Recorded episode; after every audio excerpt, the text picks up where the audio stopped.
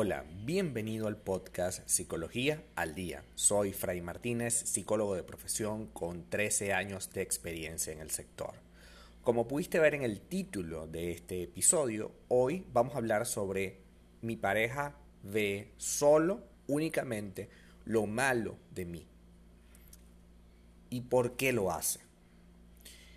¿Tienes esa sensación de que tu pareja solo se fija en lo negativo?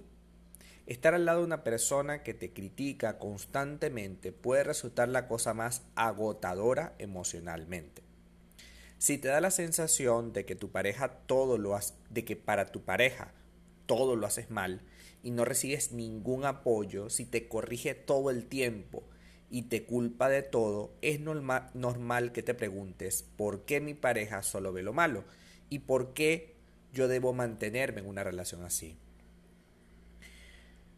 No somos perfectos y por supuesto que vamos a cometer errores en la vida, por lo que es normal que alguna vez nuestra pareja pueda hacernos alguna crítica. El hecho de recibir alguna crítica por parte de nuestra pareja no tiene por qué ser algo negativo, mientras que te lo comunique de una forma asertiva y sean situaciones puntuales. Repito, de forma asertiva y sean situaciones puntuales.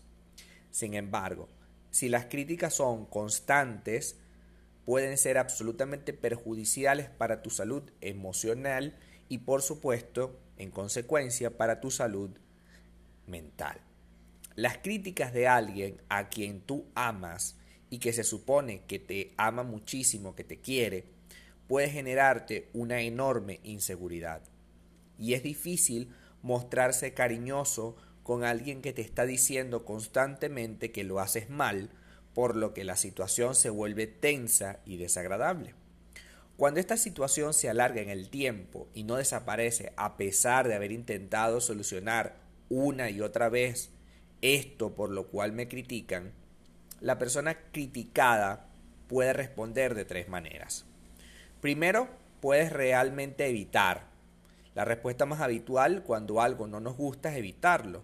El problema de esta conducta es que la evitación nos impide resolver los problemas, por lo tanto permanecen y pueden generalmente empeorar. Es decir, puede que tú evites un conflicto con tu pareja y hablar de que eso te incomoda, pero mientras más tiempo le deja esa conversación, más va a empeorar, a ponerse peor, tanto él porque como no le dices nada, se va a poner peor, se va a poner a criticar más, no lo detuviste a tiempo. Y lo otro es que ya tú te estás empezando a hartar y todos nosotros tenemos un límite. Hay personas que tienen límites más altos, otros más bajos, pero todos tenemos un límite. Y cuando llegues al límite, no solamente vas a pasar de la no, no solamente vas a pasar de la forma de evitar, o sea, bueno, voy a evitarte, voy a evitarte, voy a evitarte, voy a evitarte, sino que vas a pasar al siguiente nivel, el enfrentamiento. La frustración que produce ser criticado y sobre todo ser criticado constantemente hace que aparezca la rabia, la ira.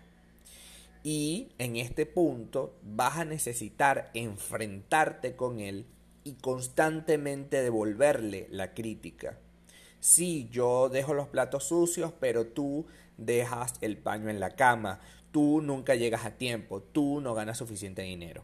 Entonces vamos a convertir esta situación ahora desde, primero la evitamos, pero ahora que la enfrentamos, vamos con absolutamente todo hacia él, ¿no?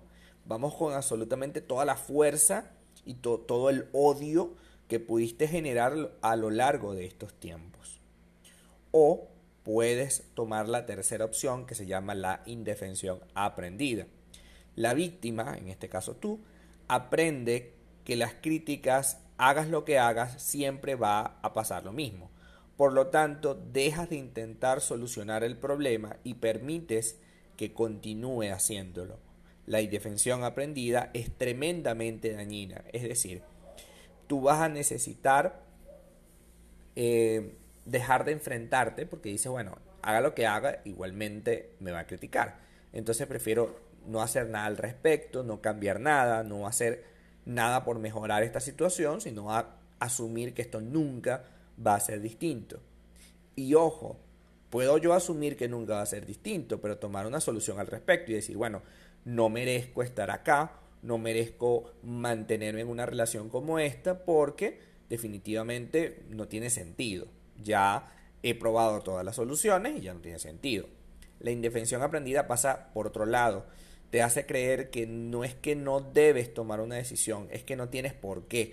Quédate así, no pasa nada. Quédate así, que él siga diciendo, que él hable lo que tenga que decir y, y tú te vas a quedar lo más quieta posible. Y resulta que a la larga eso te va a ocasionar un daño terrible a tu autoestima y te va a hacer creer que la vida es así y resulta que la vida no es así y las parejas no tienen por qué ser así. Pero ¿qué debo hacer si mi pareja me hace sentir mal? En una relación sana se caracteriza por el cariño y la admiración y no por la crítica. Los miembros de la pareja se respetan y, se y no se reprochan constantemente. Cuando surgen problemas, dialogan y ambos ceden para encontrar una solución y no se acusan, no se busca un culpable, no se crea un juzgado ni un criminal ni un delito, sino que cada uno tiene su forma de pensar, su forma de ser y el otro la respeta, la respeta antes de entenderla. Cuando uno de los miembros de la pareja no tiene problemas, recibe el apoyo, perdón, cuando uno de los miembros tiene un problema, va a recibir el apoyo del otro y no evaluaciones negativas. Puede que tú tengas una dificultad muy específica para algo, pero eso no significa que tú seas mala persona, sino que simplemente mi pareja puede apoyarme en el proceso y ayudarme a tener mejor capacidad para lograr cierto objetivo. Yo debo valorar la comunicación como un acto humano necesario e imprescindible para que esta relación tenga sentido. Si yo creo, si yo tengo la firmeza de que esta situación no va a cambiar, de que mi pareja es así, pues tengo todo el derecho a cerrar la comunicación y acabar con esa relación. Tengo todo el derecho, puesto que yo no tengo por qué sostener algo que no me está funcionando, que no me está haciendo sentir bien. Trabajemos para construir relaciones en las que los dos nos sintamos bien, en la que la crítica no aparezca como un fantasma constante a socavar la relación. Intentamos que criticar y criticar y criticar lo único que va a lograr es que nuestra pareja se arte de nosotros. Si tú recibes constantemente críticas, debes poner un límite, puesto que sí, es cierto, puedes estar haciéndolo mal en muchos aspectos, pero eso no es justificación para que una persona te agreda constantemente y diga y exponga delante de todo el mundo lo malo que eres o lo terrible que es vivir contigo, porque al final del día, si tú eres tan terrible, ¿qué haría la otra persona a tu lado? Nada. Entonces tú no eres tan terrible. Lo que ocurre es que esta persona necesita criticarte para poder controlarte emocionalmente. Hasta acá nuestro episodio del día de hoy. Muchísimas gracias por quedarte hasta el final.